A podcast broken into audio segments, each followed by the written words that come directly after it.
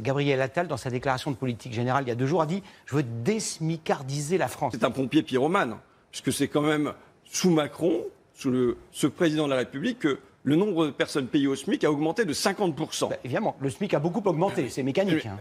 Qu'est-ce qu'il faut faire? Quel principe je viens poser? Les Français doivent vivre de leur travail. Ils doivent bien en vivre et non pas en survivre. Or, qu'est-ce qui se passe depuis deux ans maintenant? Ils se serrent la ceinture. Ils se serrent la ceinture sur leur assiette, sur leur santé, sur les activités de leurs enfants.